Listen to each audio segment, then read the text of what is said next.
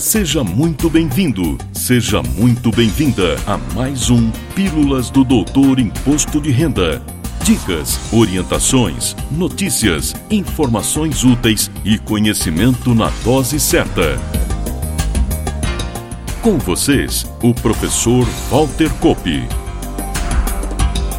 Olá, vamos falar de imposto de renda. E hoje trago um assunto que está em alta por diversos motivos, mas principalmente por ainda ser novidade na seara dos investimentos. Falo dos criptoativos, onde as criptomoedas apresentam especial destaque, e entre elas o Bitcoin reina como principal e maior estrela.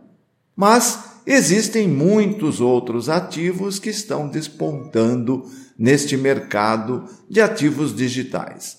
No decorrer do episódio, apresentarei de forma rápida alguns deles.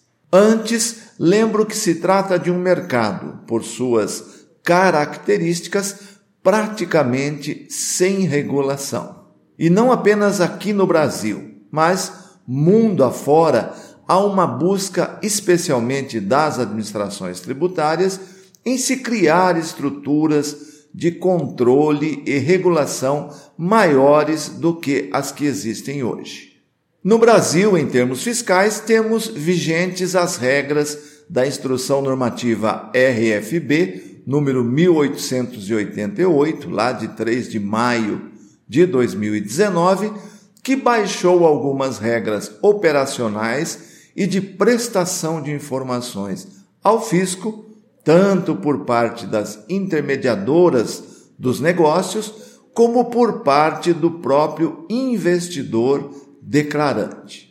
Decorre deste ato normativo a obrigatoriedade de as empresas intermediadoras das operações, as chamadas exchanges, quando possuírem domicílio fiscal no Brasil, fornecerem dados detalhados das operações mensalmente, até o último dia útil do mês seguinte ao da ocorrência dessas operações. A não informação ou a informação incorreta sujeita essas empresas às multas previstas no artigo 10 da Instrução Normativa 1888. Quando o contribuinte operar sem utilizar uma exchange ou utilizar uma que seja domiciliada no exterior, caberá a ele prestar as informações ao fisco dentro das mesmas regras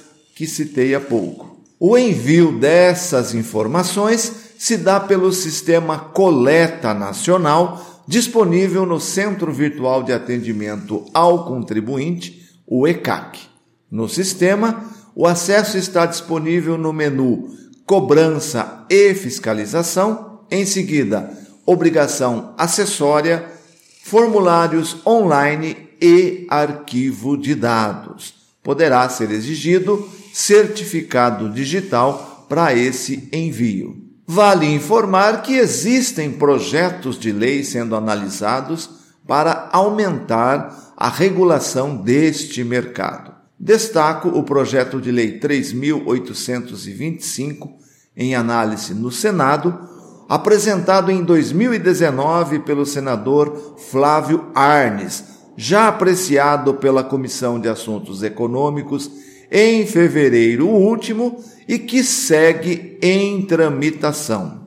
Vamos então ao operacional. A aquisição de um criptoativo gera a obrigação de informá-lo na ficha de bens e direitos pelo valor original de compra acrescido de eventuais custos havidos nessa aquisição, sempre que ultrapasse 5 mil reais. Como houve uma grande reorganização na ficha de bens e direitos, na declaração de ajuste anual deste ano, aproveito para falar das opções existentes e passar uma explicação básica sobre cada tipo de criptoativo. No novo formato da ficha, os criptoativos passaram a ocupar o grupo 8, que congrega as seguintes espécies de ativos. No código 1, temos o Bitcoin, que dispensa maiores explicações. Já no 2, as chamadas altcoins, ou seja, outras criptomoedas que não o Bitcoin. Como exemplo, podemos citar a moeda Ether, o Bitcoin Cash, Litecoin e outras. No código 3, aparecem pela primeira vez e com código específico as chamadas stablecoins, ou seja, moedas digitais pareadas com moedas reais ou mesmo outros ativos. Como exemplo, podemos citar a Tether, pareada ao dólar, e a Brazilian Digital Token, BRZ, que é pareada ao real. No código 10, temos mais uma novidade em termos de declaração, que é um código específico para as NFT, cuja sigla vem do inglês para Non-Fungible Tokens. São tokens que representam direitos sobre bens digitais ou mesmo físicos não fungíveis. O que isso significa? Significa que esses bens são únicos, que não podem ser substituídos. Como exemplo, cito uma obra de arte. E claro, não poderia faltar nesse grupo o código 99 para os demais criptoativos não listados no código ou nos códigos anteriores.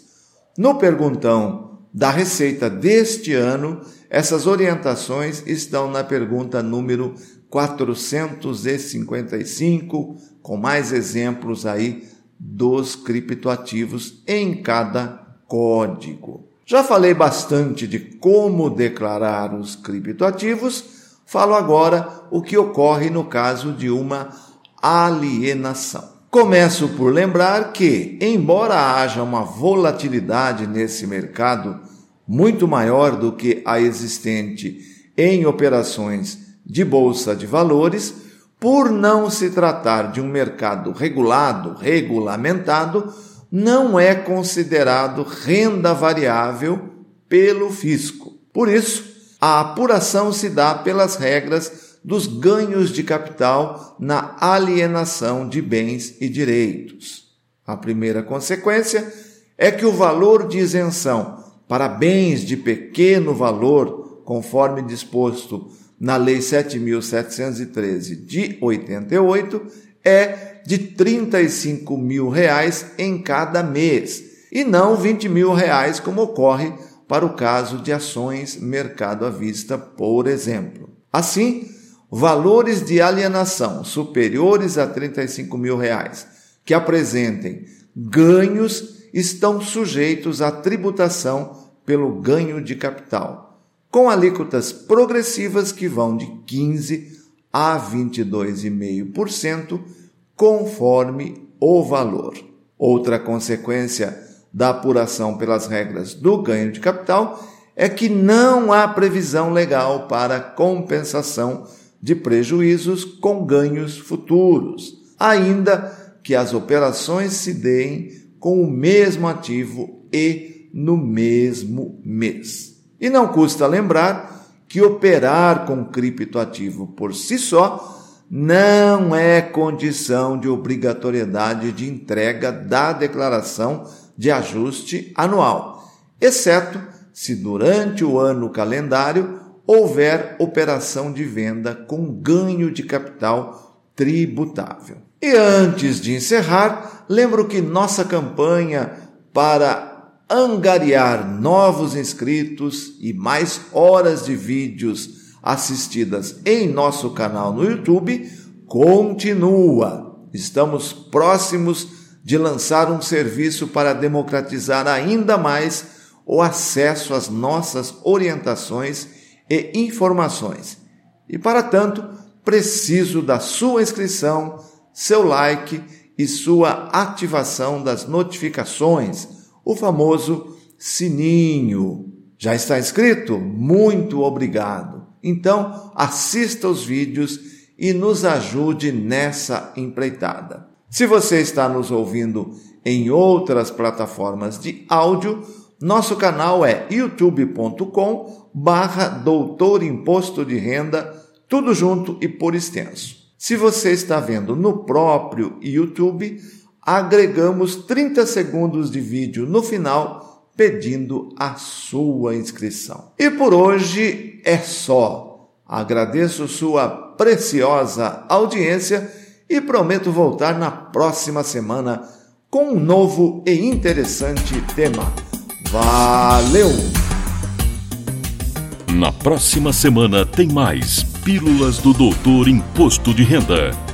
Obrigado por ter ficado conosco. Espalhe a novidade aos amigos. Mande suas sugestões de pauta, seus elogios e suas críticas para pílulas.doutorir.com. Até lá!